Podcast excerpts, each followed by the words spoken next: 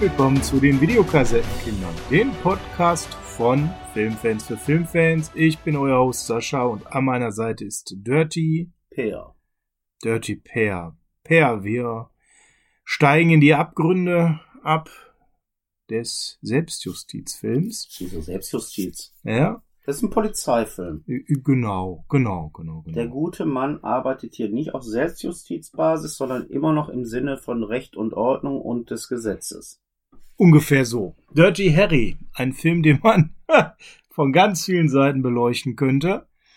Ähm, ja, ist der Film, den wir heute hier haben. Da wollen wir uns einmal drüber näher unterhalten nach der Top 5 Clint Eastwood, wo wir ja schon ein paar Perlen rausgepoolt hatten. Wollen wir natürlich jetzt mal gucken, warum Dirty Harry gerade so das ist, was so besonders ist.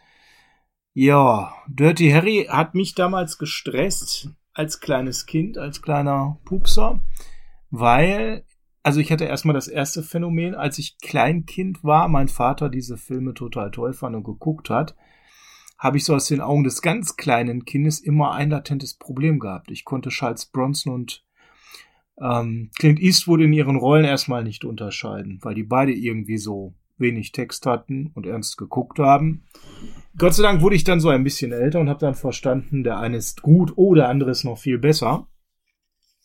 Und dementsprechend habe ich dann relativ früh tatsächlich auch Dirty Harry gucken dürfen, weil, wie gesagt, da so eine Affinität bei meinem Vater war und ich dadurch da dann eben das Ganze mal gesehen habe.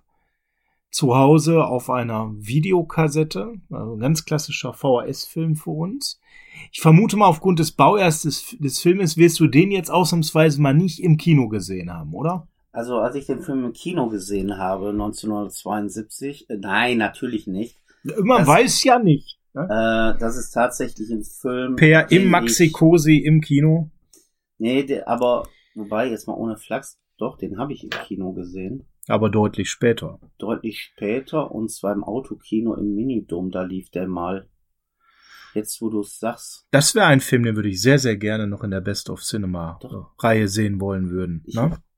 also entweder der erste oder den zweiten, den habe ich damals im Kino gesehen. Ich bin mir jetzt allerdings nicht mehr sicher, weil da war ich wirklich äh, jung und konnte mich noch zwischen ähm, Vordersitze und Rückbank äh, hinten im Fußstauraum verstecken. Ah ja. Einfach mal eben schnell eine Decke über dem Körper geworfen gekriegt und schon war ich unsichtbar. Weil Praktisch. der Kleine darf ja nicht da rein, ne? Und dann, ja. Also entweder den ersten oder den zweiten habe ich tatsächlich da im Kino gesehen. Ich weiß es nicht genau. Bewusst habe ich ihn das erste Mal aber wirklich dann auf VHS gesehen.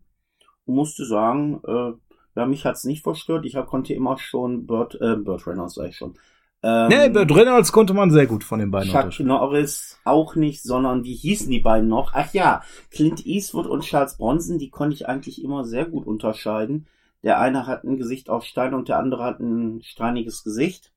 Absolut. Und Chuck Norris dagegen natürlich das Steingesicht. Naja, aber nein, also die Probleme, die du da gerade geschildert hattest für dich, die hatte ich eigentlich Gott sei Dank nicht. Ja gut, da war ich fünf oder sechs. Ne? Und äh, Muss ich jetzt mal zu meiner Verteidigung ah, sagen. war jetzt auch gerade mal Eingegrenzte Wahrnehmung. Lass mich aber reden, mal, oh, wie darf ich gewesen sein?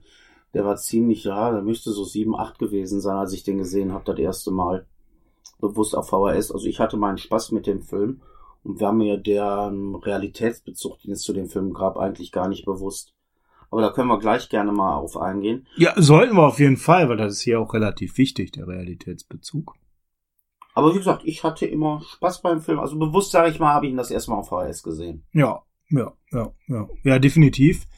Ja, was natürlich schön für mich ist, ist, wir besprechen einen Don Siegel-Film. Du weißt ja, ich mag Don Siegel und seine Filme sehr. Da werden wir irgendwann mal nochmal, wenn wir uns mit Regisseuren mehr auseinandersetzen, uns drüber unterhalten. Schön ist bei der Dirty Harry-Reihe generell, dass man auch den einen oder anderen später dann deutlich bekannteren Schauspieler mal in Nebenrollen gesehen hat. Ähm, ja, der erste Teil, 71, hast du schon gesagt für Clint Eastwood eben die große Chance, seine Karriere einen neuen Spin zu geben. Die Zeit des Westerns war eben vorbei. Ähm, In den 60er Jahren lief das schon aus. Die, die Filme wurden blutleerer und äh, wurden schnell runtergekurbelt. Ähm, häufig in, in Granada, in der spanischen Mini-Savanne, wenn man so möchte. Wobei, er hat vor Clint, äh, vor äh, Dirty Harry Clint Eastwood ja in Western gedreht.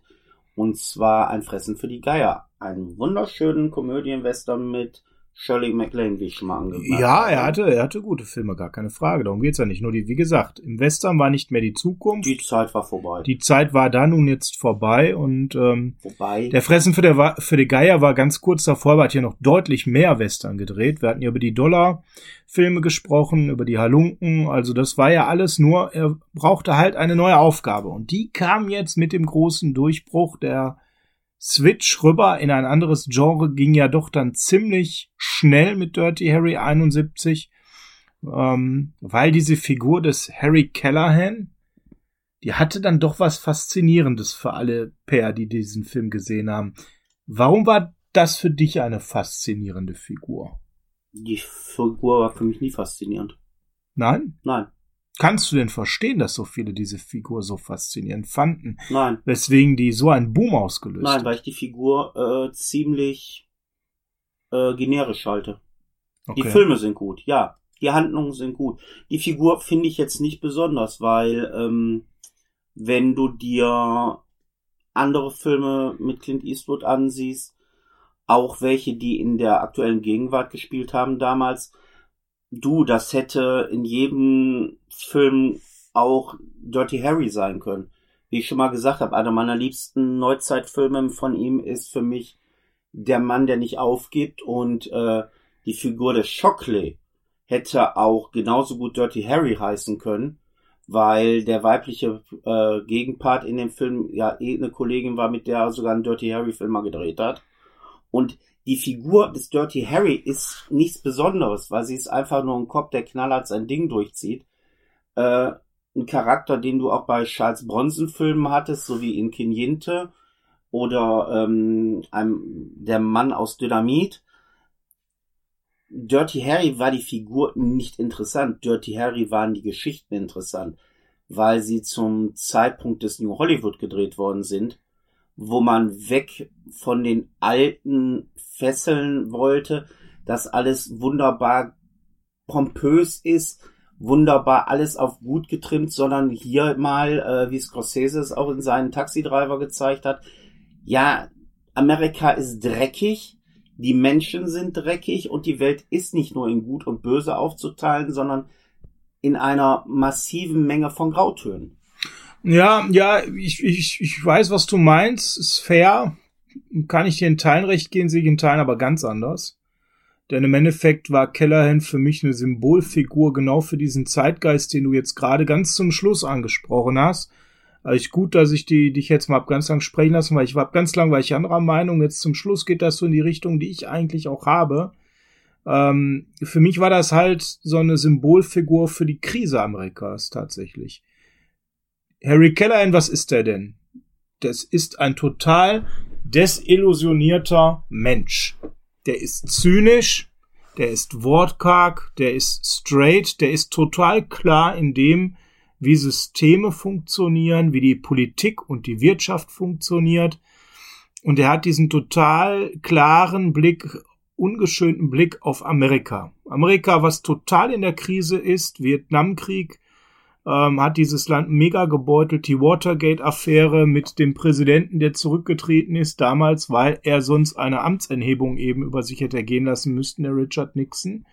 Amerika war in einem Dauerkrisenmodus. Und äh, in, das war auch so öffentlich, dass das eben ja auch, ja, die Bevölkerung erreicht hat. Ne? Und da viel Misstrauen war gegenüber diesen Systemen, denen man immer so vertraut hat, ob es Politik war, ob es Polizei war, ob es äh, stadt stattliche oder staatliche Institutionen war. Und das ist für mich schon hier so, dass das keine generische Figur ist, sondern der Mann symbolisiert für mich eine, eine Abrechnung mit den Problematiken, die entstehen in Amerika und äh, trifft und das war auch, glaube ich, für mich ursächlich für den Erfolg für den Film, wenn man sich heute mal so damit beschäftigt. er trifft total den Zeitgeist der damaligen Zeit, ne? weil viele Menschen sich das eben gewünscht haben. Und was ich jetzt ganz spannend finde, wenn man da mal in die 70er in andere Länder schaut, welche Filme da entstanden sind, dann gab es so einige Länder, da war Amerika nicht alleine mit, die sich in einer ziemlich tiefen Krise befunden haben. Die Polizeschi-Reihen, die ja auch von dieser Härte und dieser ähm, Desillusion ausgehen, die sind ja auch begründet Ende der 60er, Anfang der 70er, wo ganz viel Korruption eben äh, im Staate das die Problematik darstellten, die Gewalt, äh, steigende Kriminalitätsraten, Drogenproblematiken und vieles davon finden wir ja doch auch irgendwo bei Dirty Harry wieder. Also wenn ich da mal so drauf schaue, dann glaube ich, dass ja, so im ersten Moment das sehr generisch wirken kann, im zweiten Moment man hier aber einfach die Figur hatte, die total den Nerv der Leute getroffen hat. Das ist so das, was so, jetzt mal so retrospektiv, 50 Jahre später kann man ja immer locker darüber reden, ne? Aber ist so mein Gefühl, weswegen Dirty Harry auch so eine Kultfigur geworden ist. Sehe ich anders. Ja, wir müssen ja nicht immer einer Meinung sein. Ich sehe den Erfolg von Dirty Harry ganz woanders. Das hat nichts mit äh, Politik in meinen Augen zu tun, das hat nichts mit der Figur des Dirty Harry zu tun oder des Harry Callahan. Es hat eher damit zu tun, dass in Dirty Harry das passiert ist, was ein ganzes Land in Angst und Schrecken gesetzt hat und was man durch den Film aufgearbeitet hat und wodurch die breite Masse des amerikanischen Publikums und auch in den westlichen Ländern war halt auch die von der ganzen Thematik aufgrund der damaligen ähm, Nachrichtenveranstaltungen ähm, davon halt mitgekriegt haben, ähm, einfach die Befriedigung gekriegt haben, was in der Realität nicht passiert ist. Und da müssten wir jetzt wirklich auf die Handlung eingehen, weil wir haben es nun mal hiermit zu tun, dass äh, der Hintergrund dieses Films ja nicht einfach an den Haaren herbeigezogen wurde. Nee, absolut nicht. Da hatte sogar einen und, ziemlich realistischen ähm, Hintergrund. Es geht ja im Großen und Ganzen nichts äh, um nichts anderes als darum, äh, dass man hier die Geschichte der 60er wieder aus den ähm, Geschichtsbüchern rausreißt, weil die Sache einfach bei den Leuten immer noch sehr stark im Gedächtnis war, nämlich um den Zodiac Killer, der nun mal, genau. muss man halt sagen, nie gefasst wurde. Der hat mehrere Menschen einfach wahllos erschossen.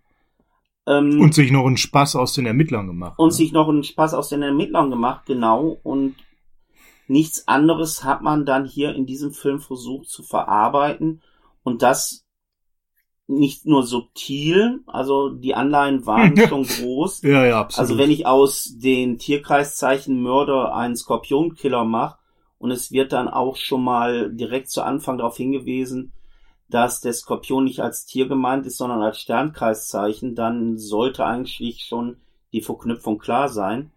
Ja, die Figur dieses Ermittlers, die gab es tatsächlich, die inspirierend dastand für Callahan. Der so Tave Toshi hieß der Herr, der, das war der führende Zodiac-Ermittler, der auch als knallhart galt, aber immer wieder mit seinem eigenen Department doch sehr äh, Reibungen erzeugt hat. Also da kann man schon Parallelitäten zum Film erkennen. Ähm, Zodiac Killer wäre ein Kapitel für sich jetzt darüber zu sprechen, weil das ist natürlich ein mega spannender Fall, der mittlerweile auch äh, sehr oft verfilmt wurde, weil er einfach äh, so ganz viele Besonderheiten mit sich bringt, da hier jemand nicht nur ein besonderes Tatmuster hatte, sondern eben auch sich einen Spaß daraus gemacht hat aus den Ermittlern.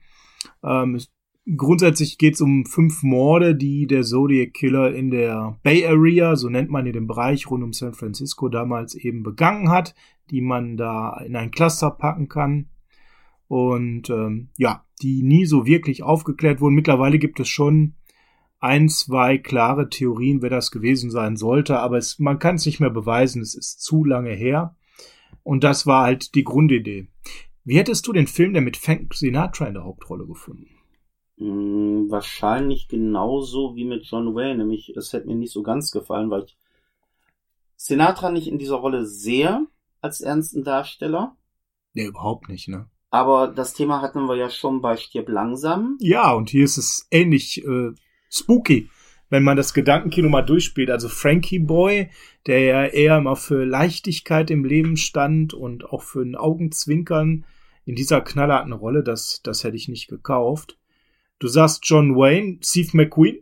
Steve McQueen oder auch Paul Newman hätte ich eher in der Rolle gesehen. Ja, also Paul Newman hätte es schauspielerisch auf jeden Fall rüberbringen können, auch wenn er natürlich in der Rollenauslage grundsätzlich breit aufgestellt war. Steve McQueen hätte natürlich wie Arsch auf Eimer gepasst. Ne? Also jetzt hier so McCool, ja, hier in dieser Rolle. Also da muss ich dir ganz ehrlich sagen, das wäre vielleicht sogar noch ein Ticken besser als Eastwood gewesen, ist natürlich total die Spekulatius, aber. Wäre aber ein ganz anderer Film durch Steve McQueen geworden. Ja, aber diese Rolle, klar, es wäre eine coolere Ausstrahlung gewesen. Aber ähm, dem hätte ich es auf jeden Fall zugetraut. Ja. Das auf jeden Fall. Die waren alle tatsächlich ja der Diskussion, bevor es Eastwood war. Der, also wie ihr merkt, wert weg davon war die erste äh, Geige da zu sein auf der Casting Couch. Per, ähm, wie stehst denn du so zu diesen ganzen schmissigen Waffenzitaten? wenn man weiß, dass Clint Eastwood ja auch da äh, total drauf steht, Lobbyist zu sein für die Waffenindustrie, dann hat das ja schon so ein gewisses Geschmäckle, so 50 nee, Jahre. Ich gar nicht. Später, also man ne? muss ja auch wieder bedenken, der Film ist von Anfang der 70er Jahre. Wobei das ja da auch schon seine Einstellung war. Ja, aber ähm, andere Einstellungen könntest du heute auch nicht mehr vertreten aus anderen Filmen. Und ich sehe einen Film dann immer noch im Zeitgeist behaftet und ich finde das da nicht irgendwie problematisch, nein. Ich fand es halt jetzt, also wenn man den Film sich nochmal anguckt, ne, und gerade so die, die 44er Magnum, die dann so mal ganz plakativ genannt wird oder sowas, das ist schon witzig, ne? Das ist schon, wenn man weiß, dass das ein Produkt in Amerika ist, mit Coolness-Faktor und so weiter, dann hatte das schon ein bisschen was so mit so viel Abstand betrachtet vom Product Placement. Aber gut, ob das damals wirklich so war, dafür ist die Zeit zu lange also her. Das können wir nicht beurteilen. Wenn du das als Product Placement siehst, dann würde ich das eher im Moment, äh, doch müsste der zweite Teil gewesen sein, müsste ich äh, das sagen, äh, wäre es beim zweiten Film ja wesentlich heftiger, weil der Film startet ja mit einem Monolog von Clint Eastwood nach dem Motto, das ist eine 44er Magnum, die stärkste Handfeuerwaffe der Welt. Jo und äh, endet damit, dass das Ding in dein Gesicht hin abgefeuert wird. Also dann könnte ich eher das sagen, das ist schon ein bisschen plakativ. Ich Smith Wesson und ich, ne? Das ist auch so ein Spruch. Es gibt so ein paar Sprüche, die da so den Film überlebt haben, wenn man daran denkt. Ja, sollen wir, sollen wir eigentlich mal ein bisschen in die Handlung einsteigen? Wobei ich glaube, alle kennen eigentlich Dirty Harry und wissen so grob, da was da passiert. Ehrlich, so eine richtige Handlung gibt's hier nicht durchgehend. Nee. Das Ding ist ganz ehrlich gesagt, es gibt eine Grundhandlung in meinen Augen. Das mag jetzt auch nur meine persönliche sein, ob die der Erfolgs, weiß ich nicht. Aber eigentlich haben wir hier äh, eher die Sache so, dass wir hier viele kleine Episoden haben, mhm. die mit der Grundgeschichte des äh, Scorpion Killers äh, verbunden wird. Aber wir kriegen hier eigentlich mehrere kleine Episoden immer nur gezeigt. Klar, Wobei der Film an, jetzt nicht so, ich bin dabei dir, aber so richtig episodenhaft. Nicht episodenhaft, äh, wirkt er ja gar nicht. Ne? gezeigt, ne? Äh, die das alle aber mit dieser eigentlichen Haupthandlung in Verbindung stehen, beziehungsweise hm. durch den roten Faden damit verknüpft werden. Also allein die Sache, dass äh, Kellerhen ziemlich am Anfang des Films mal eben in sein Lieblingslokal reingeht, um sich, was war es, ich glaube, ein Sandwich oder dergleichen zu holen und auf dem Weg dahin kommt er an einem parkenden Auto vorbei, setzt sich dahin und meint zu dem Inhaber, der gleichzeitig der Kellner ist, immer äh, der, ich weiß es nicht, sagen wir jetzt einfach, der Buick da hinten an der und der Ecke, ja. Läuft der Motor noch? Ja, wer soll ich das wissen? Ja, guck aus dem Aufruf. Oh ja, der raucht und qualmt ekelhaft. Mhm. Ja, dann ruf mal die Kollegen an. Schönen Gruß von äh, Kellerhin. Die sollen sich mal beeilen. Da ist dann äh, Bankraub in der Mache, habe ich so im Gefühl. Und äh, die sollen sich beeilen, damit ich hier in Ruhe essen kann. Und dann hast du halt den Fall, der Bankraum ist, Bankraub findet statt. Es kommt zu einer Schießerei.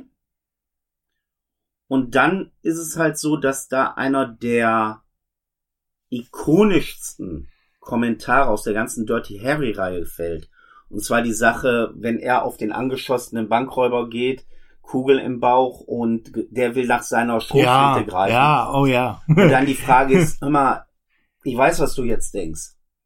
Hat er fünfmal geschossen oder hat er sechsmal geschossen? Um ehrlich zu sein, ich weiß es auch nicht.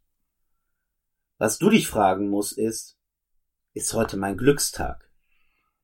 Und dann lässt er davon ab, die nach seiner Knarre zu greifen. Kellerhin tritt die weg oder nimmt die weg, habe ich jetzt nicht ganz so im Kopf. Dreht sich um und geht und dann kommt halt der farbige Bankräuber hin und sagt, ey, wie ist es nun? Ist da noch eine Kugel drin oder nicht? Und Kellerhin dreht sich um. Und dann kommen wir eher zu deiner Art der Zynik Zynigkeit. Dann sagt er nicht, nee, äh, hier, ich feuer meine Luft. Nein, der geht auf den hin, hält ihm die Waffe ins Gesicht sozusagen und feuert ab und der äh, Bankräuber zuckt zusammen und stellt dann fest, oh, ist gar nichts mehr drin gewesen. Ist irgendwie heute mein Glückstag aber auch nicht. Ich hätte nach der Waffe greifen können, wohl wahrscheinlich ein Gedanken. Eine Sache, die später in dem Film ja noch ja, wichtig ja, wird. ja, ja, genau, genau. Aber wichtig finde ich eher den Bankräuber, ähm, der da am Boden liegt. Also ähm, das ist ja Albert Powell, ist in etlichen äh, Blaxploitation-Filmen, glaube ich, drin gewesen. Da müsstest du jetzt eher wissen als ich. Allerdings jetzt nicht äh, der Superstar, Nee. der, der Held der Blaxploitation-Zeit, sondern der hat jetzt in Clo Cleopatra Jones, kann ich mich an ihn erinnern zum Beispiel. Er hat dann immer gute Rollen gehabt, war da immer mit dabei. Man hat ihn wahrgenommen, aber er war jetzt halt auch nicht, ne, also kein Fred Williamson oder ähnliches, sondern eher so dabei. Aber ja, Ich finde aber bei dem Schauspieler was anderes lustig.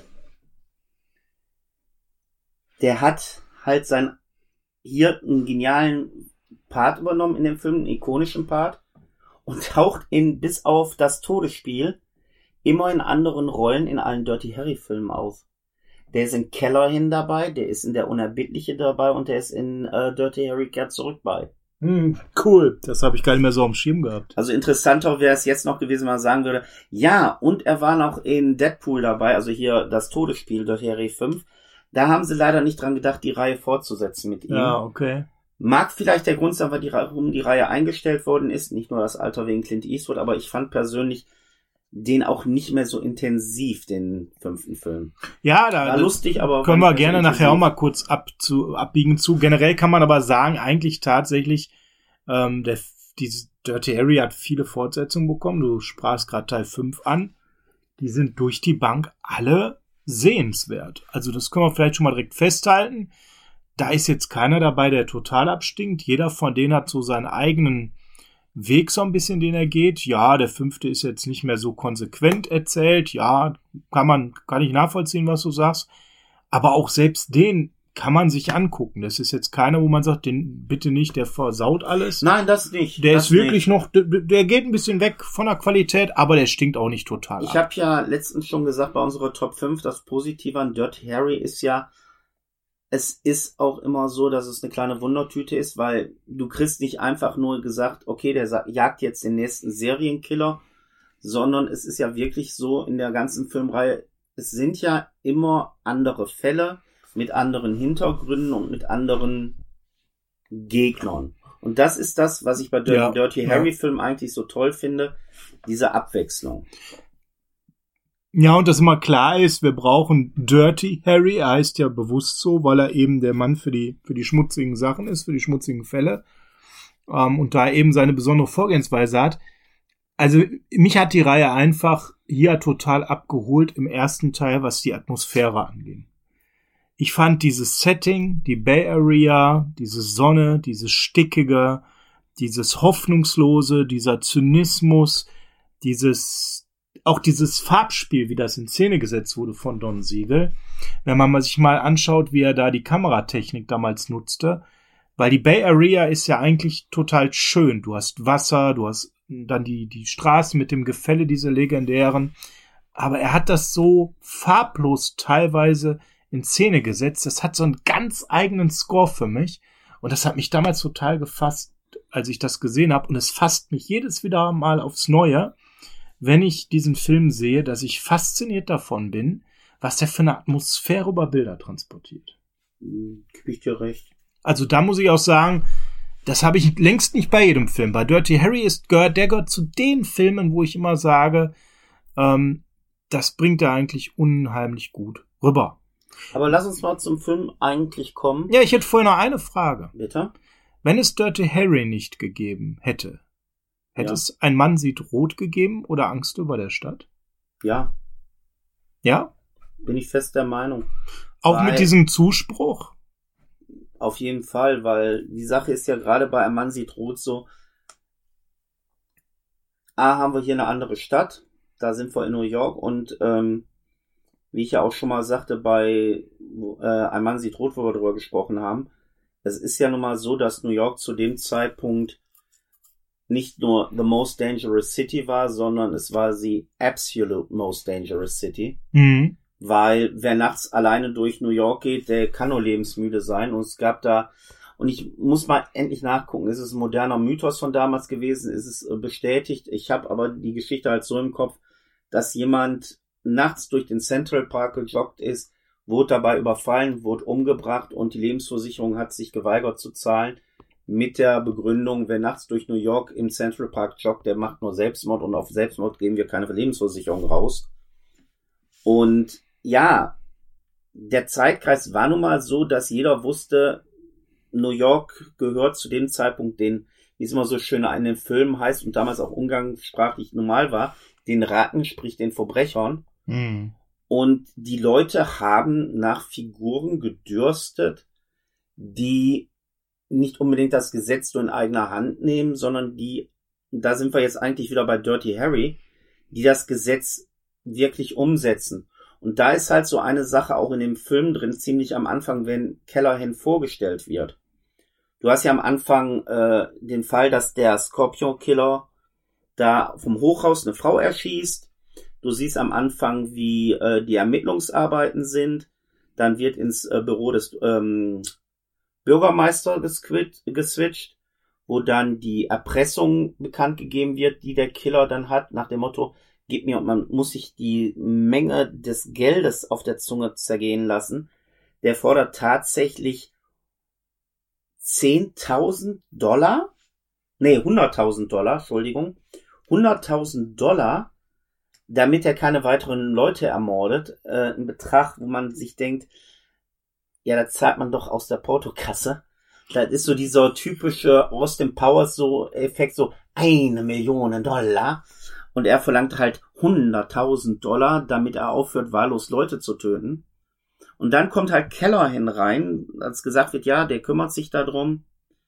Und dann hast du so eine schöne Sache, als dann die ganze Besprechung zu Ende ist. Kellerhin geht raus und der Bürgermeister weist ihn darauf hin, dass er nicht mehr noch mal so ein Desaster haben möchte wie das letzte Mal, als er in den Medien war wegen einem Fall.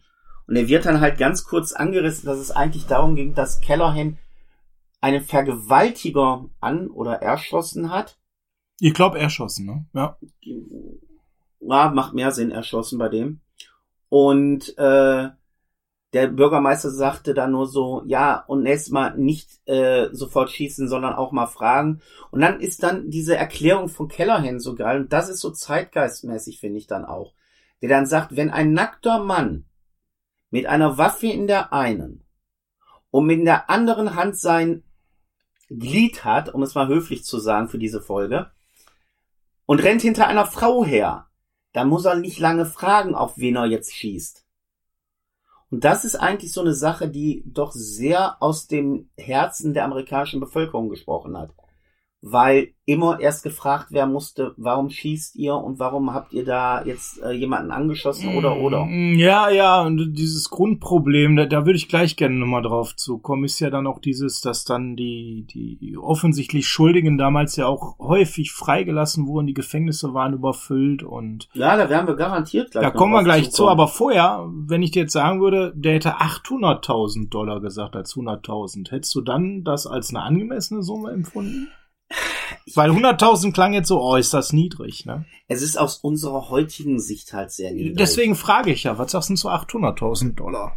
Ich, Besser? ich weiß nicht. Ich kann, also ich denke mal, da wäre jetzt so die obligatorische eine Million wahrscheinlich Hm, Ja, realistischer ja, für ja, mich, Ja, um mehr klar zu machen, dass man eine Stadt wie San Francisco da erpresst. ja Aber, aber, man darf aber, nicht vergessen, nee. äh, Hm. aus unserer heutigen Sicht ist halt ein ganz anderer Wertstandard in dem Geld drin. Deswegen sage ich das. Ich habe das gerade mal, als du das erzählt hast, schnell in so einen Inflationsrechner reingetickert. 796.000 Dollar heute ist der Wert von 100.000 Dollar im Jahr 1971. Ja, du darfst aber auch nicht vergessen, der Wechselkurs war damals zu der Zeit ungefähr ein Dollar gleich vier bis fünf Mark. Ja, gut, du darfst jetzt natürlich das Also eigentlich je, er jede jeweils, halbe Million Mark. jeweils also nicht umrechnen, ne? Also durch den Wechselkurs, der ja jetzt doch ein bisschen eurofreundlicher ist, nochmal etwas anders im Wert, keine Frage. Also dann sind wir ungefähr bei der 1 Million Dollar und dann bist du ja auch wieder zufrieden. Guck mal. Ja, das war tatsächlich aber das Grundproblem. Kommen wir mal darauf, dass ähm, die, die Gefängnisse überfüllt waren und dass ähm, man halt sehr, sehr viele Verbrecher auch wieder freilassen musste, wenn man das nicht äh, total stichhaltig nachweisen konnte. Und diese Müdigkeit des Systems, die spielt ja hier auch eine Rolle. Dass Callahan so ein bisschen eigentlich mitschwingen lässt, am besten erschießt man die Leute, weil wenn die vor Gericht kommen, dann kommt da nichts Gutes bei raus. Ne? Das ist ja so diese latente Müdigkeit und auch Hilflosigkeit des Systems gegenüber dem Verbrechen, was hier mitschwingt. Und das ist für mich so die Parallele auch zu Polizeschi-Filmen wo das ja ganz genauso ist. Auch da überfüllte Gefängnisse, Machtlosigkeit des Systems, finde ich einfach total spannend und wichtig. Weil wenn man da heute mal so drauf guckt, dann haben wir ähm, auch nicht immer das beste Gefühl, aber diese krasse Hoffnungslosigkeit gegenüber, ich sage jetzt mal, kriminellen Handlungen ganz global, Gewalttaten, was auch immer, da, äh, so weit sind wir ja dann doch nicht. Und das ist schon krass, dass es in den 70er Jahren dann auch in vielen Ländern so weit war. Ne? Finde ich einfach super spannend. Ja. Ne? De facto wurde der Film damals sehr, sehr kontrovers diskutiert, weil jetzt sind wir bei dem, was ich mal vorhin so reingedroppt habe, wo du sagst, nee, das siehst du nicht so, das Thema Selbstjustiz. Ja, und das ist ja sogar etwas, wo Clint Eastwood damals total dagegen geredet hat und gesagt hat, nee, nee, also das hat überhaupt nichts mit Selbstjustiz zu tun. Der wollte sich also auch gar nicht in diese Ecke drängen lassen. Aber das wurde damals hart diskutiert. Äh, er musste sich dann wirklich auch rechtfertigen gegenüber sogar Politikern, nicht nur gegenüber Filmkritikern, die gesagt haben, also das ist ja eine Art von Selbstjustiz oder sogar Lynchjustiz, äh, das könnte man nicht gutheißen. Das war damals dann schon ein heißes Thema, das ging schon hoch her. Wobei du ja in dem Film eher noch, ja, Polizeiarbeit gezeigt kriegst. Ja, so. Es wird halt wirklich, ähm, jetzt nicht ins Allerkleinste, aber du kriegst grob im Gegensatz zu anderen Filmen, die jetzt im Selbstjustizthema sind, hier aber Polizeiarbeit gezeigt, wie man halt versucht, aus Polizeisicht auch diesen Killer zu kriegen. Du darfst nicht vergessen, da erpresst einer die Stadt, die versuchen ihn zu kriegen.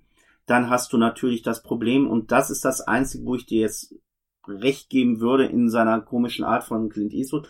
Der Film ist aus heutiger Sicht vielleicht doch ein bisschen rassistisch. Hm, ja, das Wort bisschen kann man da durchaus ähm, auch mal streichen. Ne? Farbige kommen in diesem Film generell nicht gut weg. Nein, absolut nicht. Ähm, das allseits beliebte N-Wort wird natürlich auch da öfters gesagt. Und auf die Frage von seinem mexikanischen Kollegen, ob er was gegen Ausländer und so hätte, meinte er, ja, klar. Da weiß man nicht, ist es zynisch gemeint, ist es nicht zynisch gemeint.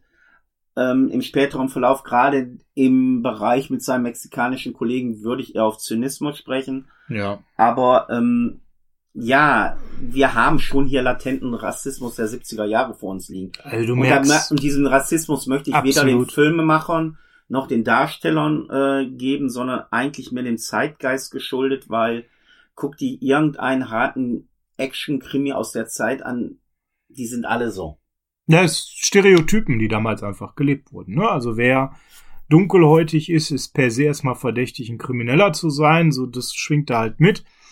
Und was hier im, im Detail kritisiert wird, ist ja die Problematik, dass das amerikanische Strafgesetz damals klar gesagt hat, wenn du Beweise bekommst, die du unrechtmäßig als Polizist äh, bekommen hast, zum Beispiel durch zu hartes Vorgehen, ja, den Dirty Harry machen, wie es hier dann später immer so schön in der Polizeisprache hieß, dann kann das eben auch nicht äh, benutzt werden vor Gericht und dann muss vielleicht sogar jemand, der jemand als Mörder eigentlich ganz klar zu identifizieren ist, wieder entlassen werden. Und das ist ja das, was er hier auch so kritisiert. Jetzt greifst du leider eine Sache vor, äh, die ich eigentlich an dem Film sehr interessant finde. Okay. Und zwar, der Film geht ja so knapp seine neun, äh, 100 Minuten. Ja. Und eigentlich wird der Bösewicht ja schon fast zur Hälfte des Filmes gefasst. Also du hast diese kurze Polizeiarbeit, du hast die Verfolgung, du hast, dass man dem eine Falle stellt, Mhm. Du hast so Mhm. das eine oder andere, wo man fälschlicherweise jemanden verfolgt. Und dann geht's ja auch noch darauf hinaus, dass äh, der Scorpio-Killer ein 14-jähriges Mädchen entführt und sagt, pass mal auf, Lösegeld noch erhöht, die Forderung. äh, ich erhöhe jetzt mal eben das Lösegeld. Genau. Ich ähm, werde jetzt euch mal sagen, das Mädchen wird sterben, weil die hat noch eine gewisse Zeit Luft. Und wenn ich bis dahin mein Geld nicht habe und ihr mitspielt, äh, dann war's das mit der. Und das ist schon zur Mitte des Films. Und in der Mitte des Films ist es dann ja fast wirklich so, ja, er entkommt bei der Lösegeldübergabe, aber auch da durch gute Polizeiarbeit und durch väterchen Zufall ist es halt so, dadurch, dass der Killer von Kellerhan ja ein Messer ins Bein gejagt kriegt, kommen sie ihm ja auf, den, auf die Spur, weil er sich verarzten lässt. Der Arzt weiß immer, ich kenne den, der arbeitet da hinten beim Stadion und, und, und. Und die dringen in dem seine, ja, Wohnung kann man nicht sagen, er wohnt ja im Stadion, die dringen in sein Wohngebiet ein, auf seine Wohnfläche und ja, er wird brutal gestoppt. Und das, was man uns im Film nicht zeigt, ist eigentlich klar, also durch nicht nur Androhungen von Gewalt, sondern höchstwahrscheinlich durch Ausführung von Gewalt verrät er ja, wo die Kleine ist und du siehst, und das finde ich richtig, richtig heftig. Du siehst, wie das 14-jährige Kind gefunden wird und ich finde es sehr schön, dass man das auch von der Musik her ruhig gemacht hat und auch ohne Kommentar alles gelassen hat. Du siehst, wie ein nacktes 14-jähriges Mädchen aus so einer Röhre rausgezogen wird, die in Erdboden eingelassen ist, so eine Betonröhre, und man die auf eine Trage legt und ihr eine Decke über den Kopf legt und du weißt eigentlich, ja, das Mädchen ist tot, das braucht mir keiner sagen. Und du gibst dementsprechend, wenn du das siehst, auch Callahan die komplette Absolution für das, was er mit dem Typen, der ihm die Information gegeben hat, es ist dir eigentlich egal, weil du sagst dir ja selber, du siehst das und denkst, ja, hat das Schwein auf gut Deutsch gesagt verdient. Und dann kommt eigentlich das und eigentlich noch viel mehr, ne? ja, und hat- dann kommt ja ja. eigentlich erst der Zynismus rein, dass man ihm dann sagt, hör mal, ich habe hier einen Richter und alles, was du gemacht hast, du kannst froh sein, dass wir dich jetzt hier nicht verklagen lassen, weil du hast jetzt so hart gegen die eigentlichen Gesetze gehandelt. Ja, zum Beispiel das Recht auf einen Anwalt. Ne? Recht, das Miranda-Gesetz, genau, kennen wir ja auch noch von Red Heat mit Arnold. Aber du bist unbefugt wo eingedrungen, es war keine Gefahr eigentlich im Vollzug, so in dem Moment, du hattest keine Berechtigung. Ja, es wurde die Waffe gefunden, mit der die Leute getötet worden sind, aber ja, äh, es ist alles null und nichtig, weil es ist nicht auf legalen Wege passiert und ja, der Typ Die kann frei Hausdurchsuchung rumlaufen. hatte dementsprechend zum Beispiel keine richterliche Genehmigung. Ne? Ja, und dementsprechend, ja, den lassen wir jetzt frei. Der wird den Tag nicht mehr im Knast Und, und das genau ist ja dieser Punkt. Das war ja wirklich Gesetz und das hat ja vielen Amerikanern nicht geschmeckt. Ne? Jetzt hat man es hier natürlich auf die Spitze getrieben mit einer nicht genehmigten Hausdurchsuchung zum Beispiel, mit dem Anwalt, der ihm vorenthalten wird und so weiter, dass alle Beweise unbrauchbar waren, dass man die nicht verwenden konnte in einem Prozess. Und da man ihm den Prozess nicht machen kann, muss man ihn laufen lassen. Und das fand ich halt, wo ich den Film das erste Mal gesehen habe, also bewusst gesehen habe, immer noch so hart. Ich dachte, der Film wäre eigentlich vorbei. Die haben jetzt das Mädchen gefunden. Und jetzt Eigentlich der, beginnt der Film dann erst richtig. und jetzt, ja, was heißt, es beginnt eigentlich die zweite Hälfte. Ja, so eine andere Episode, wie du das genannt hast. Ne? Und das fand ich halt beim ersten Mal so richtig, so diesen Tritt in die Bauchhöhle. Weil eigentlich hat das Gute doch gesiegt. Insofern, der Verbrecher ist gefasst worden. Ja, das Kind ist leider gestorben. Aber das Böse kriegt jetzt seine Strafe und dann kriegst du eine Minute später gesagt, nee, der darf jetzt aus dem Knast raus, weil Miranda-Gesetz. Und das ist ja genau das, was so diese Filme in den 70ern hier, aber auch diese Polizeschis eben vermitteln. Das System hat Probleme, das System hat Fehler, wir sind der Kriminalität nicht mehr gewachsen. Was macht dann Dirty Harry? Er nimmt das Gesetz dann einfach mal in eigene Hände und sagt sich, naja, dieser Scorpio, so heißt er ja, den werde ich jetzt schon mal einheizen und den auch irgendwann über, ähm, dass er definitiv irgendeine Strafhandlung begeht. Dummerweise, ja, merkt er das natürlich. Ne? Und versucht tatsächlich Dirty Harry da richtig immer wieder eins reinzudrücken. Also das, der Film geht dann wirklich in eine richtig krasse Richtung. Ich weiß gar nicht, ob wir jetzt noch so viel hier spoilern Ja, sollen. zwei Sachen würde ich schon gerne. Von der Handlung, sagen. aber ich fand hier die Nummer, wie der sich da zusammenwichsen lässt, äh, wo habe ich das gesagt? Zusammenschlagen lässt, ja, äh, um da eben gegen Callahan vorzugehen. Da fand ich schon nochmal so eine ganz harte Nummer. Ne? Das wird ja auch in einer, einer äh, Gradlinigkeit dargestellt. Wo, Ja, du, wo du dir denkst, boah, geil, der hat's ja auch total verdient. Und im nächsten Moment denkst du dir, nein, scheiße, damit schafft er ja jetzt was gegen Callahan. Ne? Wobei, was ich lustig finde, dass diese Sache gar nicht groß in dem Film weiter verfolgt wird. Ja, der lässt sich zusammenschlagen für 200 Dollar und kriegt noch was aufs Haus da drauf. Ähm, der kommt super lidiert, also das Gesicht ist eigentlich nur noch Brei, kommt ins Krankenhaus, äh, die Beschuldigung ist ganz klar, Callahan war's, bla bla bla bla. Ja, die Spre Presse springt ja auch direkt drauf. Da ja, kommt dann wieder Zeitgeist, ne? Das so die, die hier, äh, wie hieß der, San Francisco Chronicle und wie die alle heißen, dass die alle plötzlich total rattenscharf darauf sind, zu berichten, dass der Polizist äh, das Gesetz selbst in die Hand genommen hat, ne? Und da habe ich irgendwie das Gefühl, aber ich weiß nicht, ob es stimmt, aber ich habe so ein Gefühl, dass zwischen dem, was danach passiert Mhm. und dem, was da gerade passiert ist, also du hast die Sequenz, er wird ins Krankenhaus auf dieser Trage reingefahren, die Medien äh, springen drauf an, äh, die Polizei erfährt auch davon, die sind natürlich sehr begeistert davon, nicht. Gar nicht. Und dann siehst du diesen Typen das nächste Mal nur noch leicht tumpeln, das Gesicht einigermaßen wieder verheilt. Ja, wie so ein riesen Zeitsprung einfach. Ja, und dieser Zeitsprung ist eigentlich das, was mich ein bisschen irritiert. Ich habe so das Gefühl, als würde da eine halbe Stunde Film irgendwie fehlen, wo man auf diese ganze Geschichte mit der Presse und äh, Callahan und dem angeblichen Opfer eingeht, als würde die einfach fehlen, weil es wird auch danach nicht mehr erwähnt. Du findest dazu auch nichts, ne? Also ich habe mal geguckt, ob es noch eine andere Cut-Fassung, ob da mal was diskutiert wurde oder so. Auch so Don Siegel-Interviews, Clint Eastwood-Interviews, da gibt es aber nichts. Also ich habe so das Gefühl, dass man im Film da wirklich um eine halbe Stunde gestrafft hat, um unter den zwei Stunden zu kommen. Ich mag mich täuschen, weil wie gesagt, das ist jetzt nur ein Gefühl. Ich habe äh, nichts, worauf ich mich berufen kann. Ja, da gab's welche, äh, da gibt's Bilder oder dergleichen, gibt es halt nicht. Aber gefühlt ist es halt so, dass nach dieser Einlieferung im Krankenhaus dieses ganze Pressethema und diese ganze Verprügelung des Typen gar nicht mehr irgendwie äh, das Thema ist. Ja, es verläuft nicht so richtig im Sande, aber es ist, es wird halt so relativ schnell so an die Seite geschoben. Ne? Und das, was mir dann ein und bisschen man geht dann so auf den Rest, der so kommt. Also quasi so jetzt das Finish, ne? Ja, aber das ist genau das, wo ich meine, da müsste eigentlich was sein. Irgendwas. Das ist irgendwie nicht so verbunden, wie es sollte. ja, ne? weil du hast die Sache, er besorgt sich dann eine Waffe durch einen Überfall, Ja. Um dann Schnapsladen hinzugehen, da, ja, ja. genau, um dann hinzugehen, diesen Schulbus zu entführen, ohne jetzt weiter drauf einzugehen.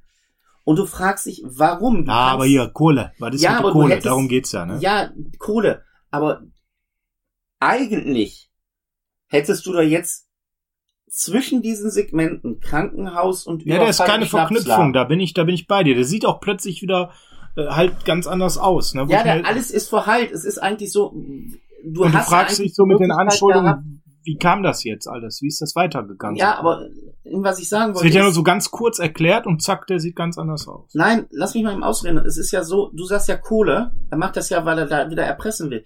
Er hätte ja eigentlich in der Zwischenzeit auch die Stadt verklagen können. Auf Schadensersatz, auf Schmerzensgeld. Und ich habe so das Gefühl, entweder fehlte dieser Teil, dass man gesagt hat, okay, wir schneiden das raus, um ein stimmiges, schnelles Finale zu kriegen, oder aber man hat dann während der Dreharbeiten gesagt, oder bei den Drehbuchschreiben, nee, das passt nicht mehr. Lass Das wird dann zu sehr so ein Gerichtsfilm und da wollen wir gar nicht hin, ne? Ja, weil ich kann es mir höchstens so vorstellen, es ist zu der Anklage gekommen, man hat dann diesen 200-Dollar-Schläger gefunden oder der hat sich gemeldet und die ganze Sache hat sich irgendwie in Luft aufgelöst, weil sie hat absolut keine Bewandtnis danach mehr. Und ich fand die Idee eigentlich super. Also ja, aber die das ist auch ganz schön. Moment. Ja, absolut. Aber dann das Finale, wir wollen es jetzt nicht komplett vorne wegnehmen, aber da merkst du ja auch, dass dann die Stadt ja auch erpressbar ist. Die wollen ja auch zahlen. Die wollen, dass der einfach nur verschwindet und diese Stadt in Ruhe lässt. Und, und das ist ja auch so die Hypothese, wenn sich damals der, der Zodiac Killer gemeldet hätte, gesagt hätte, hier, gib mir Kohle und ich verschwinde aus der Bay Area, dass man es wirklich gemacht hätte, weil der war ja wirklich ähm, ein riesen, riesen Schrecken für die ganze Gegend. Und ähm, das ist gar nicht so abwegig zu sagen, so die Stadt zahlt dafür, dass der geht. Ne? Also das, das war wirklich damals so, dass man das wirklich so empfunden hat. Ne? Ja. Wir gehen jetzt mal nicht aufs Ende ein, wir können aber sagen, gibt natürlich noch ein bisschen Kugel links, Kugel rechts. Ne? Da passiert Wobei auch hier die Sequenz, die ich vorhin sagte, von wegen habe ich mitgezählt oder nicht, ist nicht unwichtig am Ende nochmal. Nee, absolut, genau. Zwei Sachen finde ich aber bei dem Film noch wichtig. Die Schlussszene finde ich besonders schön. Ich will jetzt gar nicht sagen, was da passiert, aber das spricht doch nochmal Bände, oder? Ich weiß jetzt nicht, was du meinst. Ich wollte eigentlich, aber sag erstmal vielleicht. Stichwort Polizeimarke, ne? Hm, inwiefern Polizeimarke ist. Ach so, das Wegwerfen, ja. Ja, ja, ja. Also es ist einfach nochmal so dieses, boah, ich bin das so leid hier, ne? Ich bin so drüber mit dem ganzen Scheiß, der hier passiert. Fand ich auch nochmal ein ganz wichtiges symbolisches Bild. Finde ich, macht den Film in sich nochmal total stimmig. Und, und, und, also, wie gesagt, der, der hält einfach auch die Stimmung bis zum Schluss, ne? Das ist, da fällt nie mal was ab. Das ist schon genial. Aber eine Sache noch gerade bei diesem Film, weißt du, was äh, Jean-Paul Belmondo und Clint Eastwood gemeinsam hatten, was diesen Film betrifft? Die mögen beide den Film? Nee. Clint Eastwood hat alles dann selber ausgeführt. Hm, okay. Und das ist umso bemerkenswerter, weil es gibt am Ende halt diese Sequenz, wo Clint Eastwood von einer Brücke auf diesen entführten Schulbus draufspringt auf dem Dach. Und das war kein Stuntman, das war Eastwood selber. Ein oh sehr riskantes Unterfangen. Ich denke mal, das wird man am letzten Drehtag gemacht haben. Einfach um nicht in der Gefahr zu laufen, dass auf einmal der Hauptdarsteller wegfällt. Ja, ja, ja. Und dann finde ich noch was interessant, das ist mir manchmal habe ich sowas, du siehst das Gesicht, wer weiß wie oft, und es fällt dir nicht auf, woher du den kennst, oder dir ist gar nicht bewusst, dass du den kennst. Und zwar habe ich das letztens gehabt ähm, mit dem Darsteller von den Dougie aus NCIS, wo sich herausgestellt hat, das ist einer der Hauptdarsteller aus der Serie Solo für Onkel oder der Unsichtbare. Ja. Und das gleiche habe ich auch in diesem ich Film. Ich weiß, wie du meinst, der Blonde. Hm. Ja, der, der ältere Brille. Herr da. Hm. Und das gleiche habe ich auch hier. Ja, dieses Gesicht des äh, Scorpion Killer kannte ich immer. Ich hab, Andrew Robinson. Ja, ich habe den aber nie irgendwie mit in was Verbindung gesetzt. Und dann hast du dir die Filmografie angeschaut und hast festgestellt. Nee, dann habe ich irgendwann mal wieder Hellraiser geguckt und denk, das dieses Tor Gesicht kennst du doch ja. noch irgendwoher. Ja, ja, und ja. dann habe ich in die Filmografie geguckt und dann ist mir aufgefallen, Nee, dieser Typ ist dann tatsächlich auch der Killer in Dirty Harry, hat in Chucky mitgemacht, daher kennst du ihn, hat im Pumpkinhead 2 mitgemacht, daher kennst du ihn. Der hat in so vielen Serien mitgemacht, aber der hat. Ja, ist, ist, auch, ist auch ein Gesicht, wo du sagst, boah, den kenne ich doch, aber Ja, aber es ist ne? einerseits genau das, was du gesagt hast, andererseits ist es aber auch so ein Allerweltsgesicht. Absolut. Was dir einfach nur bekannt vorkommt. Das ist wie der Typ, der dir an, äh, auf der Straße an dir vorbeiläuft und denkst, habe ich den schon mal gesehen oder nicht? Ich weiß es nicht. Ja, aber wenn du da drauf guckst, hier Cagney Lacey, A-Team, hart aber herzig, Falcon Crest. Also, da ist ja so das Who is Who der Serienzeit dabei, ne? Ähm, auch später Mord ist ihr Hobby. Ja, selbst in Cobra, also City Cobra, wie er bei uns so mhm. heißt, hat er einen Polizisten gespielt, der da schon ein bisschen gut Screentime hatte. Ja, hat jetzt nicht die Riesenkarriere, aber irgendwie immer wieder so ein, so ein Gesicht in die Kamera gehalten und äh, aber es, er geht einem halt auch immer wieder durch. Man sagt, ach, kenne ich? Aber das war es dann eigentlich auch, ja. Also das wollte ich nur einmal noch loswerden, weil fand ich für mich sehr faszinierend. Also, dass du da einen Schauspieler hast, den man kennt und dann irgendwie doch nicht. Ja, gut, das hast du, das hast du ja relativ oft, dass du dann irgendwie so einen hast, der mal durchs Bild läuft und wo du den nicht zuordnen kannst. Generell muss man sagen, hat die Cast jetzt nicht so ganz viele Brüller, die wir hier heute beleuchten müssen dabei. Das ist dann bei den Folgefilmen durchaus ein bisschen anders, wo bekanntere dabei sind. Du hast ja eigentlich mehr Leute drin, die du mal gesehen hast, so wie auch den äh, Bürgermeister. Aber lustig ist, äh, wenn mich nicht alles täuscht, weil du Cagney und Lacey erwähnt hast, war es der zweite, war es der dritte? Da spielt nämlich meines Wissens nach, wenn ich da noch richtig in Erinnerung habe, eine der beiden Damen, die bei Cagney und Lacey mitgespielt haben, sogar äh, den Partner von Dirty Harry. Ja, guck mal. Es ist äh, die dunkelhaarige. Wenn ich mich geirrt habe, schreibt es mal in die Kommentare, ja, ja, aber ich bin ja. mir eigentlich ziemlich sicher. Und genau, es ist die dunkelhaarige. Es ist die dunkelhaarige, ja, ja. Nicht die blonde, die dann viel, viel später nochmal zur Serienehren kam. Ähm, in, in Burn Notice. Don Siegel übrigens, der Regisseur, hat einen kleinen Gastauftritt. Ähm, der spielt nochmal in dem Moment jemanden, der an, an Harrys Auto vorbeiläuft. Also völlig unscheinbar, muss man wirklich genau wissen und drauf achten, aber gönnt euch mal, guckt euch mal ein Bild von Don Siegel an, wie der 1971 aussah und guckt euch dann den Film an und guckt mal, ob ihr ihn in dem Moment dann auch wirklich erkennt oder nicht. Lohnt sich, ne? ist äh, auf jeden Fall witzig. Ja, Per, wir sind eigentlich durch mit dem Film. Wir müssen natürlich noch mal ganz kurz über Veröffentlichungen reden. Gibt's da was zu beachten? Es gibt mittlerweile ja auch eine schöne Blu-ray-Auswertung. Es gibt die Dirty Harry Collection mittlerweile, die draußen ist ab 18 Jahre. Und da gebe ich euch jetzt einen massiv guten Tipp. Ich hoffe, der läuft noch vom Preis her auch so, dass der Tipp noch gilt. Und zwar kauft euch nicht die Warner Brothers DVD, beziehungsweise nicht DVD, die Blu-ray-Box aus Deutschland mit dem 18er Siegel. Kauft euch die Blu-ray-Box aus England. Da habt ihr jeden Film in einem einzelnen Keepcase, ist dann in so einem schönen Schuber. Die deutsche hattest du, die war eigentlich in so einem kompletten äh, Keepcase, wo alle fünf Teile, glaube ich, in einen sind. Und ähm, was hast du noch für deine Box gezahlt? Weißt du das noch? Also es war nachher nicht mehr so viel, weil es ja eine ähm, immer wieder Aktion gab bei der Medienversendler eures Vertrauens. Aber was du meinst, diese äh, englische Version hat den deutschen Ton, das muss man vielleicht nochmal da, eben dazu sagen. Ist, ja, ja, das ist das Schöne bei Warner, also komplett deutsch. Und habe ich für sage und schreibe, ich habe gestern extra nochmal nachgeguckt, nachdem ich den Film gesehen habe. Da habe ich damals tatsächlich nur 6,49 Euro für bezahlt, für alle fünf Filme. Dann über eine UK-Seite, oder? Nee, über Amazon.de wird tatsächlich auch diese Box angeboten. Ja, schön. Und ich habe auch gestern nochmal nachgeguckt, die Box war da drin für 8,99 Euro. Also es gibt keinen Grund, nicht zuzuschlagen. Richtig. Schaut nach, ruhig mal, was eine ausländische Fassung kostet.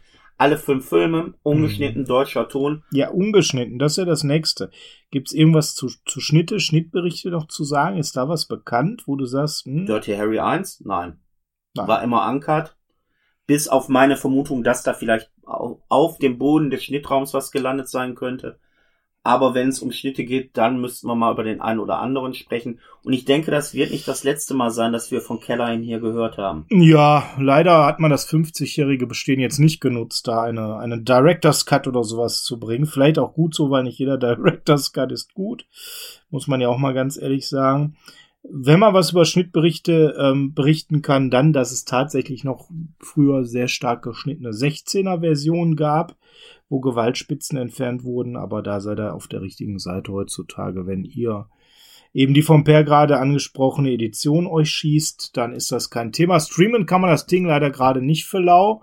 War mal eine Zeit lang bei Prime drin, ähm, ist momentan überall aufpreispflichtig. Bevor ihr das Geld investiert, kauft euch für das kleine Geld, wie Per schon sagte, lieber direkt einmal hier an der Stelle die Box. Lohnt sich. Und ja. Nebenbei massiv viel Extras drin. Bei allen Filmen irgendwie. Und min mindestens vier von fünf sind definitiv sehenswert. Das heißt, man kauft ja wirklich auch die Box jetzt nicht nur, weil sie günstig ist und man den ersten Teil sehen will, sondern man kann definitiv sich alle anderen auch angucken.